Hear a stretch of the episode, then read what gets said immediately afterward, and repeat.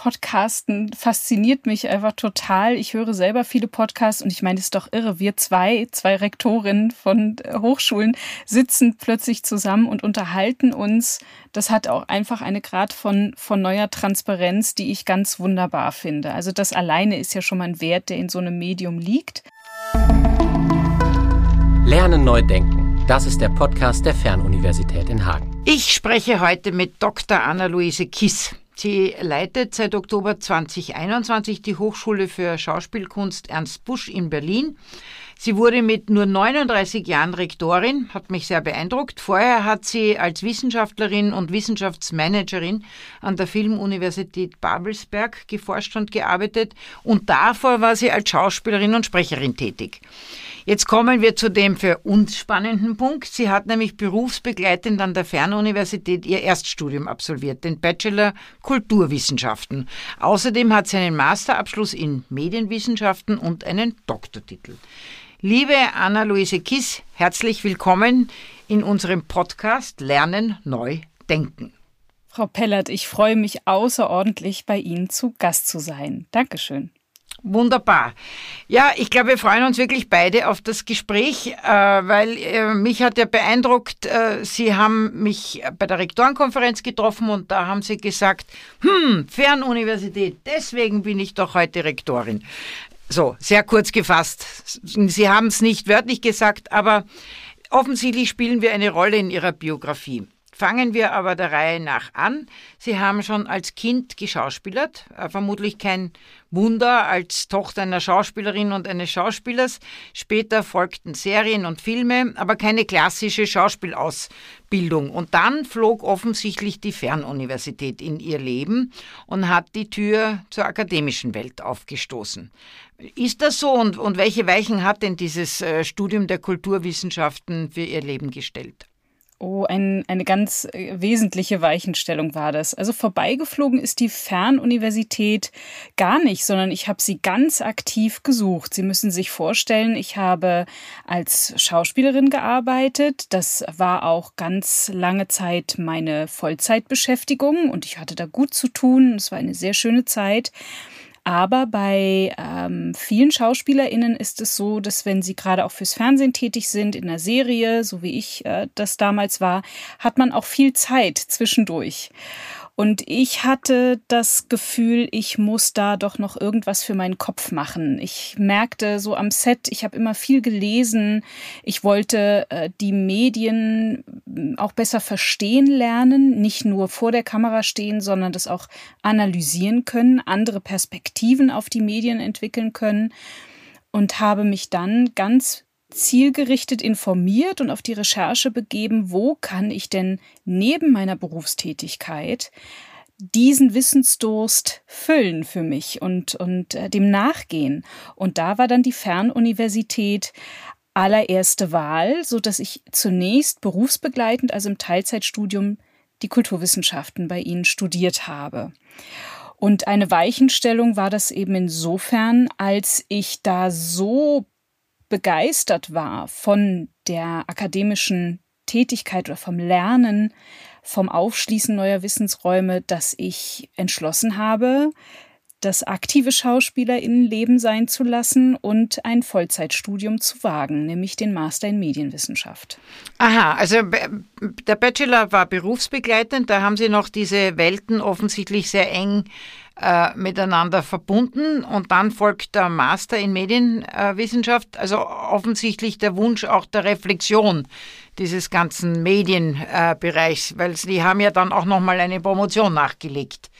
Ganz genau. Also in den Kulturwissenschaften hat das ja schon eine ganz große Rolle gespielt. Bei Ihnen ähm, spielen ja die, spielt die Mediengeschichte eine große Rolle, also Literarisierung, ähm, Buchdruck, all diese Themen waren im Studium ja ganz äh, wesentlich.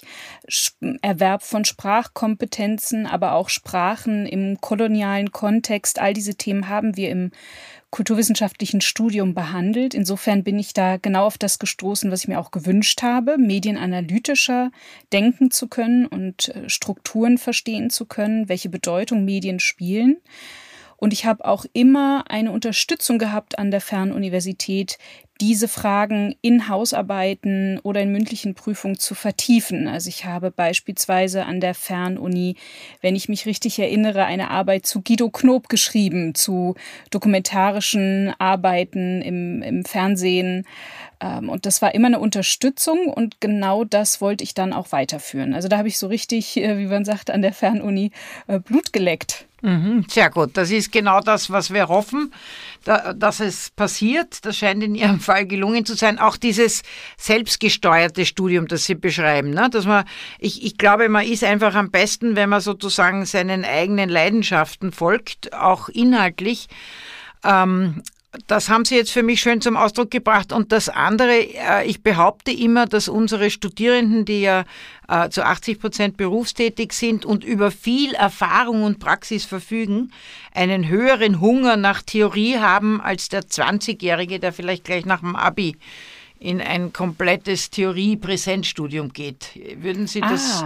Ah, interessant. Also da verlasse ich mich mal auf Ihre Beobachtung. Das kann ich äh, schlecht beurteilen. Ich weiß nur für mich, dass das in der Tat dieses selbststeuernde Moment ein ganz wichtiger war. Also selbst zu steuern, wann und wo ich lerne. Ähm, ich erinnere mich, dass ich wirklich diese Packen, damals waren es noch Packen von Textbüchern, überall hin mitgenommen habe. Und dann habe ich in München gelernt, ich habe in Berlin gelernt, ich habe in Köln gelernt, ähm, überall da, wo ich gerade war. Also das ist ein große, große Selbststeuermomentum, ähm, die Schnelligkeit, mit der man das macht aber eben auch in der Interessensvertiefung, da eine Motivation zu haben, weil man es ja auch so, sehr, sehr selbst, selbst äh, oder ermächtigt angeht, so ein Studium dann auch, diesen Schritt zu machen neben dem Beruf. Ähm, das fand ich schon sehr angenehm und steckte da auf jeden Fall mit drin. Ob das jetzt unbedingt was mit dem Alter zu tun hat, weiß ich nicht. Ähm, nein, ich glaube eher eben die, dieser, sagen wir, Hunger nach Theorie, der stellt sich ein, nachdem er schon eine äh, Menge Praxis gesehen hat. Das war so, das ist bei dem mhm. einen früher oder später. Also Sie haben ja dann offensichtlich viel Spaß auch an der akademischen, an der wissenschaftlichen Reflexion äh, gehabt und äh, während Ihrer Promotion, die ja darauf schon ein erster, äh, erstes Zeichen ist, haben Sie auch gelehrt. Und mhm. das offensichtlich sehr erfolgreich, weil sie haben 2015 den Preis des Landes Brandenburg für heterogenitätsorientiertes Lernen bekommen in der Kategorie Umgang mit unterschiedlichen berufs- und bildungsbiografischen Vorerfahrungen. Das mhm. hat äh, mich sehr angezogen, weil genau das sind eben unsere Studierenden auch, heterogen, ganz unterschiedliche Vorerfahrungen. Wir sehen darin eben auch einen Schatz den unsere Studierenden mitbringen. Aber wo liegt denn für Sie das Potenzial von, von Diversität, vor allem von Diversität in der Lehre? Also ich habe die, die Potenziale von Diversität und Heterogenität in der Lehre an der Fernuniversität das erste Mal so richtig verstanden, als ich eine Lerngruppe gebildet habe mit einer Rentnerin in den USA. also die hätte ich natürlich äh, nicht in anderen Kontexten so kennenlernen können und wir haben ganz wunderbar zusammengearbeitet, kamen aus völlig unterschiedlichen Welten, äh, so viele Kilometer zwischen uns, Generationen, die zwischen uns lagen und dennoch haben wir über eine ganze Weile ähm, uns gegenseitig als Experten ExpertInnen im Lernprozess unterstützt. Also das ist, glaube ich, ein ganz wesentliches äh, Moment, wenn wir über Heterogenität und Diversität sprechen, dass wir in diesen in, in solchen Umfeldern uns stärker als ExpertInnen mit unseren verschiedenen Hintergründen wahrnehmen können und voneinander lernen können. Ähm, und viele Fragen, die man hat im Lern-Lehrkontext, miteinander auf eine andere Weise gelöst werden können, weil es immer eine Person gibt in einer Gruppe, zum Beispiel einer heterogenen Lehr-Lerngruppe, die darauf vielleicht noch eine bessere Frage formulieren kann oder vielleicht sogar eine kluge Antwort. Ähm, und vielleicht ist auch das der Grund gewesen, warum ich dann so einen Preis bekommen habe, weil ich durch die Zeit im Fernstudium das auf diese Weise auch miterleben konnte, dass man genau daraus ähm, ganz viel ziehen kann und ähm, wunderbare Strukturen auch rausnehmen kann, die fürs Lernen sinnvoll und produktiv sind. Äh, genau, mit den Unterschieden arbeiten ne? und, und sie produktiv machen. Also äh, Vielfalt muss man ja gestalten. Also so eine unverbundene Vielfalt ähm, bringt ja noch nichts. Aber, aber wenn sie eben dann produktiv wird, also ich würde ich auch sagen, dann unterstützt sie fast jede Lebenssituation und eben auch das Lernen. Ähm, auch, auch diese, ich, ich, beobachte immer, ich finde, die Studierenden sind einfach füreinander interessante Menschen, weil sie haben ja alle dieses Gen irgendwie aus äh, sich noch weiterentwickeln äh, zu wollen und neugierig zu sein. Ja, also sonst wären sie nicht bei uns. Und dann sind sie aber in ganz unterschiedlichen Kontexten. Also eben, man lernt Menschen kennen, die hätte man sonst nicht kennengelernt. Und das ist natürlich ein wunderbares Beispiel. Ja, Sie man oh, entschuldigen Sie. Man, Nein, sagen Sie. Also man entlässt sich ja auch ähm, in gewisser Weise aus selber aus so einem Expertinnenstatus als Lehrperson. Und man, man hört auf, da so eine Dichotomie zu denken zwischen Lernen und Lehren, wenn man Heterogenität und Diversität ernst nimmt. Das heißt nicht, dass das weniger Arbeit ist als Lehrperson. Das ist es überhaupt nicht. Ähm, aber aber es ist eine andere Art von von Lehre, die dort entsteht. Also die Kompetenzverschiebung in Richtung wir als Gruppe und wir gemeinsam erschließen uns in unserem Expertinnenwissen Wissensfelder und wir dürfen gemeinsam neue Fragen entwickeln. Und ich bin nicht der Weisheit letzter Schluss, nur weil ich schon einen Abschluss vor euch gemacht habe.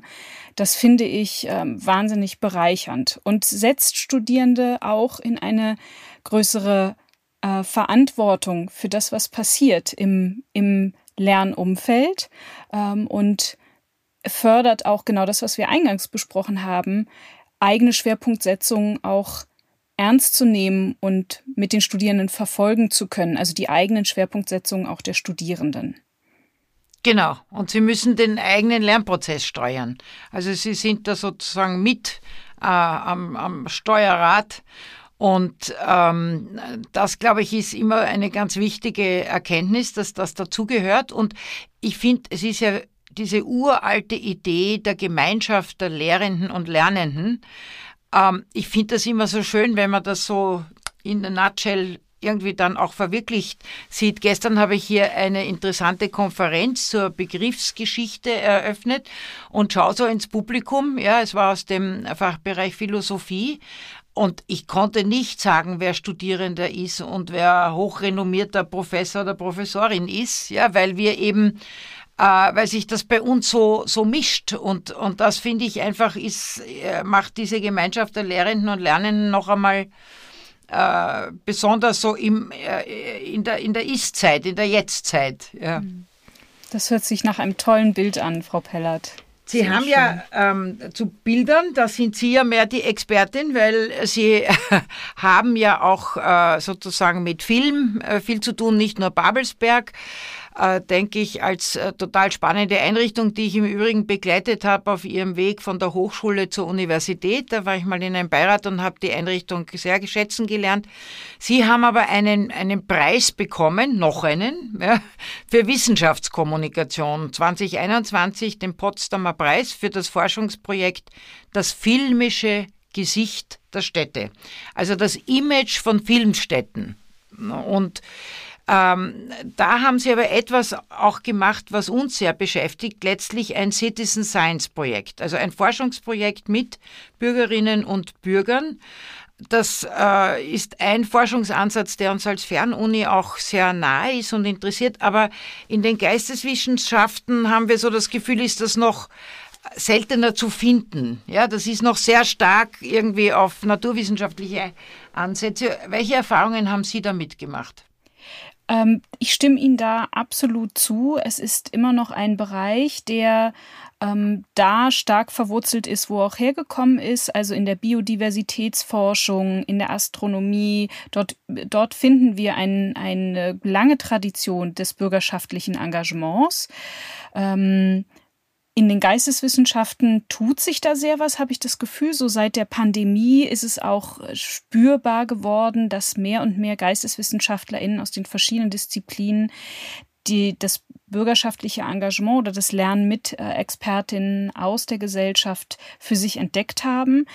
Ähm, es hat immer noch ein Imageproblem, habe ich den Eindruck. Also daran müssen wir unbedingt arbeiten. Die Erfahrung, die ich gemacht habe, ist die, dass ich erstmal sehr alleine war, ehrlich gesagt. Also ich musste irgendwie das doch sehr, sehr viel mir selber beibringen, weil die Literatur eben noch äh, in den Geisteswissenschaften relativ hohen Abstraktionsgrad hat, dadurch, dass es wenige Best-Practice-Beispiele gibt, die man so adaptieren kann. Ähm, es war eine sehr positive Erfahrung, die aber auch sehr viel Kraft und Energie gekostet hat. Ich glaube, darüber wird noch zu wenig gesprochen, dass ein Citizen Science Projekt durchzuführen wirklich auch mit spezifischen kommunikativen Begabungen zusammenhängt, die man sich zum Teil aneignen kann als Wissenschaftlerin, zum Teil aber vielleicht auch wirklich mitbringen muss. Also die Frage, wie sehr gehe ich in ein gesellschaftspolitisches Engagement, äh, in ein Engagement, Engagement schon im Forschungsprozess selber und wie sehr bin ich auch bereit, meinen Forschungsprozess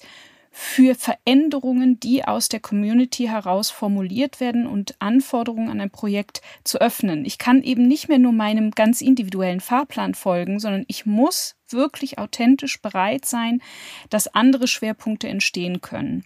Und das würde ich mir wünschen, dass das ein bisschen offener diskutiert wird und nicht nur, ähm, nur positiv, sondern dass das auch okay ist, wenn ForscherInnen für sich sagen, das ist ein Instrument oder ein Ansatz, den ich nicht verfolgen kann. Aber ich würde bei all dem, was ich jetzt hier formuliere, trotzdem unbedingt ein ganz positives Resümee stellen. Also die Forschungsarbeit ist gelungen. Es sind äh, wunderbar nachhaltige neue bürgerschaftliche Strukturen in Potsdam entstanden um das Thema Film äh, herum. Ich kenne diese Menschen jetzt so gut und finde und und es war ähm, ohne die hätte es auch nicht geklappt. Es war ja während der Pandemie und da war ich unbedingt darauf angewiesen, mit ganz vielen Menschen auf diese Art und Weise zu arbeiten, wie wir es getan haben. Aber ich denke, also zum einen haben Sie recht zu sagen, Achtung, das ist ziemlich voraussetzungsvoll, ja, und ähm, äh, ich halte es nur für einen wirklich wichtigen Ansatz auch in Richtung äh, Transfer in die Gesellschaft auf Augenhöhe, ja, also und da habe eine gewisse Hoffnung, dass einfach auch ähm, vielleicht mehr Verständnis für die Notwendigkeit äh, wächst und damit dann auch Vorbereitung, Ressourceneinsatz, Anerkennung, all das muss dann folgen, ja, sonst, sonst kann man es auch als Wissenschaftlerin nicht machen. Aber genau. ich glaube, gesellschaftlich benötigt würde es schon. Unbedingt, unbedingt. Ich glaube, dass auch die, die, da spielt auch die Frage der Nachhaltigkeit eine große Rolle. Also wo wirken wir als Universitäten eigentlich hin? Das darf nach meiner Auffassung nicht nur ist es sowieso nicht, aber sollte es erst recht nicht nur der akademische Kontext sein und sozusagen in die Ferne gedacht und in die großen Strukturen, sondern auch eine Verantwortung zu nehmen für das Lokale, für die Gesellschaften, die uns umgeben als Hochschulen. Gerade da würde ich sagen, sind auch Citizen Science Projekte äh, ein ganz wichtiges, eine ganz wichtige Möglichkeit, konkrete Antworten für Menschen aus der direkten Nachbarschaft zu finden, äh, mit denen zu entwickeln und sich dadurch auch anders als Hochschule in einer Region zu verwurzeln und ähm, auch eine andere Legitimität im Alltag der Menschen dadurch zu entwickeln. Und ich stimme Ihnen da total zu, Frau Pellert. Es ist ähm, halt notwendig, dass erkannt wird, dass wenn man Citizen Science Projekte durchführt, häufig die Publikation dann zum Beispiel eher eine sehr zugängliche Form haben muss oder eine Ausstellung stärker ist oder eine Performance sein kann oder eine Konferenz mit Bürgerinnen. Also das Zielpublikum für die Ergebnisse und die Publikationsformen ändern sich dadurch. Ein Podcast, ein Wie-Podcast, was auch immer. Und das geht dann sofort weg von dem klassischen Publikationshandwerk, das wir so kennen als WissenschaftlerInnen und hat noch nicht die Reputations- Breite äh, wie der übrige Kontext, da können wir, glaube ich, dran arbeiten. Da helfen solche Preise enorm. Ähm, und ich glaube, da sind wir auch auf einem guten Weg. Und ich glaube, wir müssen das auch in der Wissenschaft. Ich meine, die, äh, es ist nicht nur Wissenschaftskommunikation, es ist, es ist auch sozusagen Wissenschaft an sich in ihren äh, Produktionsformen verändert sich natürlich auch. Ja, Sie haben das Stichwort Podcast angesprochen. Das haben Sie ja auch selber äh, produziert. Ein Podcast über aktuelle Themen der deutschen Medien- und Filmwissenschaft. Sie haben in einem Blog eben auch über Podcast, aber eben auch über Open Science äh, geschrieben. Und in, in welchem Verhältnis sehen Sie diese sozusagen neuen Ausdrucksformen? Also erstmal finde ich, äh, Podcasten fasziniert mich einfach total. Ich höre selber viele Podcasts und ich meine, es ist doch irre. Wir zwei, zwei Rektorinnen von äh, Hochschulen sitzen plötzlich zusammen und unterhalten uns. Das hat auch einfach eine Grad von, von neuer Transparenz, die ich ganz wunderbar finde. Also das alleine ist ja schon mal ein Wert, der in so einem Medium liegt. Ähm, Open Science ist für mich zuallererst eigentlich eine Philosophie oder eine Kultur, wie wir Wissenschaft denken können. Eine Kultur. Ähm, also ähm, Offenheit, wo es überall geht. Ich weiß, dass es an ganz vielen Stellen Datenschutz etc. sind so Schranken, die wir immer mitdenken müssen. Das ist völlig klar. Und trotzdem kann ich insgesamt eine Kultur der, der Open Science bedeutet, offen auch mit eigenen Fehlern umzugehen, sich selber als suchende Person auch zu zeigen, nicht immer nur Ergebnisse nach vorne zu stellen, sondern auch stärker prozessorientiert zu arbeiten, die transparent zu machen, also dass ein Buch nicht vom Himmel fällt, sondern dass dahinter ganz viel Arbeit steckt, dass man auch scheitern darf, äh, dass man eine, dass man sich offen macht für eine andere Sprache, für eine andere Zugänglichkeit von Zielpublika, das hilft, eine neue Form der Transparenz herzustellen, hilft, andere Menschen auch für die Wissenschaften zu interessieren, die sich bislang nicht angesprochen gefühlt haben von unserer Arbeit. Und ich empfinde das auch einfach als eine, äh, ganz persönlich, als eine Form der Entlastung dieser. Für mich ist Open Science auch ein Weggehen von ähm, diesem, diesem seltsamen perfektionistischen Momentum, das die Wissenschaft auch so mit sich bringt.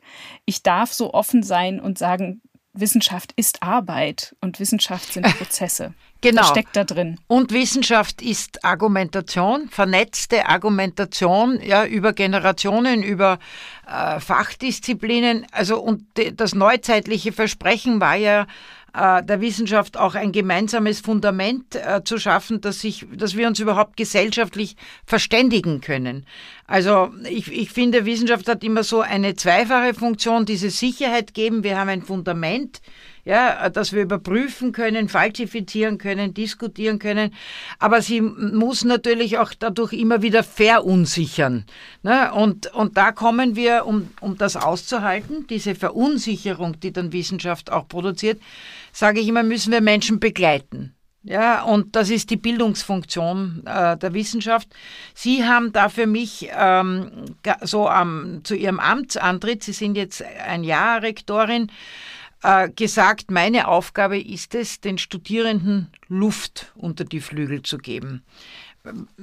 Zu was haben Sie denn die Studierenden in diesem vergangenen Jahr beflügelt? ähm, na, was man so sagt, wenn man ein Amt antritt. Ne? man versucht irgendwie einigermaßen konkret zu sein und gleichzeitig kann man es noch gar nicht, weil man natürlich erstmal ganz viel Vertrauensarbeit in der eigenen Hochschule leisten muss und Projekte miteinander definieren. Ähm, ich denke, dass Luft unter den Flügeln bei den Studierenden dadurch entstanden ist, dass wir diese Vertrauensbasis mittlerweile haben und sehr produktiv zusammenarbeiten. Ähm, und das ist, glaube ich, das A und O, dass wir diese Hochschule als eine gemeinsame verstehen und das Projekt Hochschule eine ist, die wir in einem Team versuchen zu gestalten. Und zum Teamarbeit gehört auch völlig konträre Positionen zu manchen Dingen zu haben und trotzdem nicht locker zu lassen, dass wir ähm, da abheben können und, und uns Flügel wachsen. Also es sind wirklich äh, Luft unter den Flügeln ähm, in Bezug auf bestimmte große diskursive Felder, die wir jetzt auch angehen an der Hochschule, wo wir schöne Formate zusammen haben, wo wir uns Gäste einladen und da vielleicht auch eine gewisse Entlastung bei der Studierendenschaft nach diesen doch sehr, sehr, sehr harten Jahren, die die jetzt hinter sich haben und in denen sie immer noch sind, eine Entlastung dahingehend, dass sie spüren, da ist eine Hochschulleitung, die hat diese Themen wirklich auf der Agenda, authentisch auf der Agenda, die arbeitet daran und dadurch findet dort eine gewisse Entlastung statt. Nicht, dass ich, dass wir, dass ich sie da entlasse aus, aus dem Diskurs vorantreiben. Das ist unbedingt die genuin studentische Aufgabe. Aber bei all diesen Herausforderungen doch ein bisschen das Vertrauen geben, ihr dürft auch mal einfach einen Nachmittag euch nur euren Künsten widmen, irgendwas Schönes machen, Bogenschießen, singen, was auch immer. Äh, eure Rektorin hat trotzdem die Großthemen, die brennen auf dem Schirm und arbeitet weiter daran mit euch. Vielleicht mhm. ist das so ein bisschen Luft unter den Flügeln. Ja, super. Das, ich glaube, das brauchen wir auch als Gesellschaft, ehrlich gesagt, weil ähm, ich verfolge so den Diskurs zur digitalen Transformation ähm, sehr sozusagen neugierig und immer wieder ist ja klar, dass es da nicht nur um technologische Fähigkeiten gibt, die da zukünftig gebraucht werden, sondern ganz häufig geht es eben darum, wie bewahren wir das genuin Humane, ja, das Kreative, wie, wie geben wir dem eigentlich Platz? Weil alle, die sich dann mit den berühmten Future Skills äh, beschäftigen, landen irgendwann einmal bei dem Punkt, Innovation, Kreativität, so, jetzt sind Sie natürlich an einer Kunsthochschule. Äh, kann da dieser Bereich oder vielleicht noch größer gedacht insgesamt Kultur- und Kreativbereich hier eine Schlüsselrolle einnehmen für diese zukunftsrelevanten Fähigkeiten? Hm, also denke, wir können sehr stark dazu beitragen, dass die Qualitäten des Kopräsentischen nicht aus dem Auge verloren wird. Ähm, wir werden keine digitalen Tools haben, die eine Akzeptanz haben und wir werden keine digitalen Welten bauen, die wirklich dem Menschen dienlich sind und für eine, fürs Gemeinwohl sorgen, wenn wir nicht im Auge behalten, dass wir uns als Gesellschaften im Kopräsentischen organisieren können müssen. An Kunsthochschulen, und das betrifft nicht nur unsere, sondern insgesamt ist es ein ganz wichtiges Moment, dass wir Expertinnen der Kopräsenz ausbilden, Menschen, die es schaffen, ein Publikum zusammenzubringen, ähm, in ein gemeinsames Erleben zu finden, äh, ein, ein gemeinsames Atmen herzustellen, und das, die, die wunderbare Erfahrung, dass ich mich positiv anstecken lassen kann von den Emotionen der Menschen, die neben mir sind und mit mir in diesem einzigartigen und vergänglichen Moment etwas, ja, etwas entsteht miteinander. Ich glaube, das ist etwas, was jedwede Frage der Digitalität als Hintergrund braucht. Sonst lösen wir uns ab. Sonst und das, ich meine es wirklich nicht kulturpessimistisch oder digitalpessimistisch, weil wir haben bei uns auch ein, ein großartiges Labor für Digitalität, äh, wo wunderbare Sachen passieren. Ähm, wir haben in der Pandemie ähm, digitale Bühnen ausprobiert, was da entstanden ist. Das ist unglaublich faszinierend und kann eben auch im unternehmerischen Kontext in Zukunft eine große Rolle spielen. Und nichtsdestotrotz glaube ich, dass wir gute Digitalität gute digitale Tools eine, ein Respon eine Respondierung brauchen in dem, was ich eben gerade beschrieben habe. Dass wir dies, was kann eigentlich Digitalität umgekehrt auch mal die Frage gestellt leisten, damit wir als Gesellschaften in den Räumen, die uns noch bleiben, funktionieren kann, dass wir uns verstehen, dass wir in Dialog kommen etc. Genau, jetzt sind wir in, an dem für mich neuralgischen Punkt. Genauso muss man nämlich die Frage stellen. Natürlich brauchen wir das Präsente, das Miteinander, die physische Begegnung, gar keine Frage. Nur wie können wir die anderen, die digitalen Formen nützen, dass da dann auch was Tolles passiert. Weil am Ende des Tages ist das natürlich das Kostbarste, was wir haben. Ja, die, die Zeit gemeinsam wo zu verbringen. Und ich leide immer, wenn man glaubt, indem man einfach einen riesen Campus hat, wird das schon passieren forcieren. Das ist ja ein wenig so die Arbeitshypothese der Präsenzunis. Ja, wenn man sagt, hm, es ist ja ein Begegnungsort, aber ich glaube einfach, den muss man dann auch so gestalten. Und da kommt ja, ich meine, nicht äh, im, im Kunst- und Kulturbereich äh, inszeniert man diese Begegnung.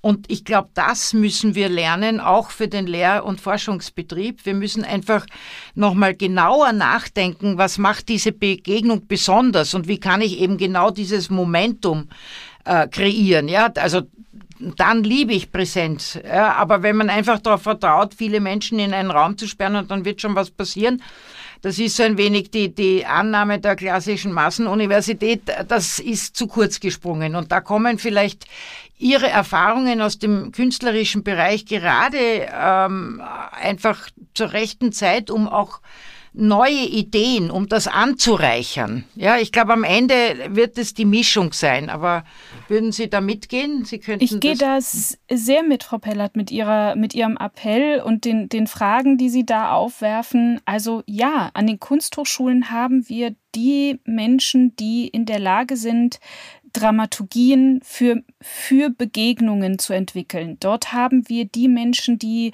in der Lage sind, semantische Räume zu analysieren, zu verstehen und aufzubrechen und neu zu gestalten. Also was, was bedeutet das eben, wenn ich viele Leute in den Raum XY bringe, jemand steht vorne, äh, es ist laute Musik und hinten sitzen Leute auf den Stühlen und so ganz ba ba basale Dinge, die dort eben produktiv hinterfragt werden. Expertinnen, die sich mit Bewegung auskennen. Wir haben so viele Bewegungen. Wir haben Fluchtbewegungen, wir haben kriegerische Bewegungen, wir haben gesellschaftspolitische Protestbewegungen. Was ist das eigentlich, wenn Menschen auf die Straße gehen und protestieren?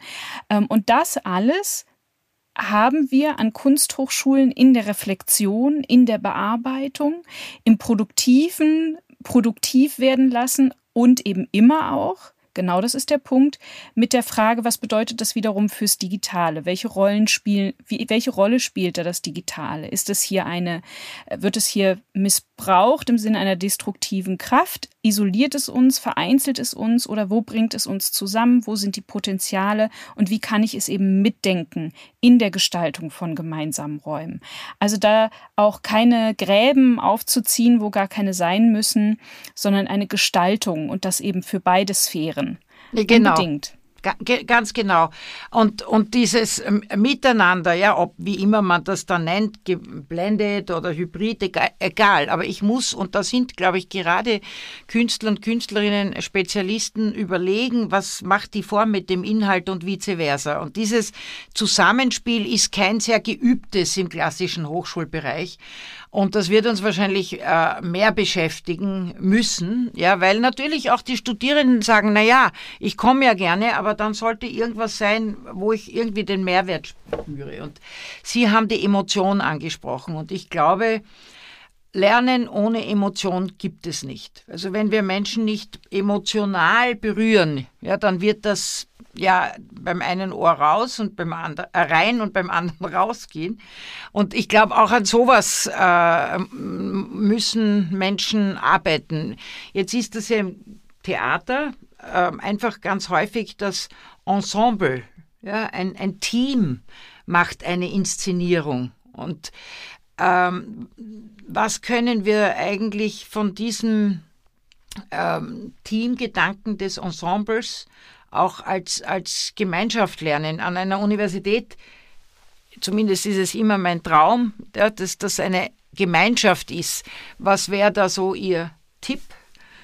Ah, eine spannende Frage, weil wir diskutieren gerade den Ensemblebegriff sehr. Was ist Ensemble eigentlich in, in Zukunft? Ne, das althergebracht ist es ähm, ja ein, ein, äh, ein Zusammenschluss von kreativen Menschen gewesen, die häufig sozusagen an, an den Stadttheatern unter einer Intendanz standen oder einer Regisseurin, einem Regisseur, äh, der dann das Ensemble wie angeführt hat und ähm, den, mit denen gemeinsam dann in einer Form auch zu einer Inszenierung gekommen ist und zu einer in eine Performance.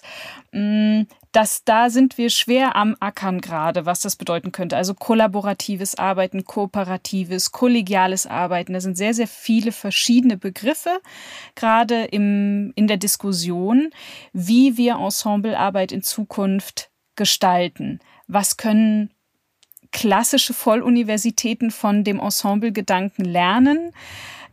Ähm, ist das, woran wir vielleicht gerade arbeiten. Also die Frage, da kommen wir ein bisschen wieder zu dem Anfangsgespräch äh, oder dem Anfangspunkt, den wir hatten.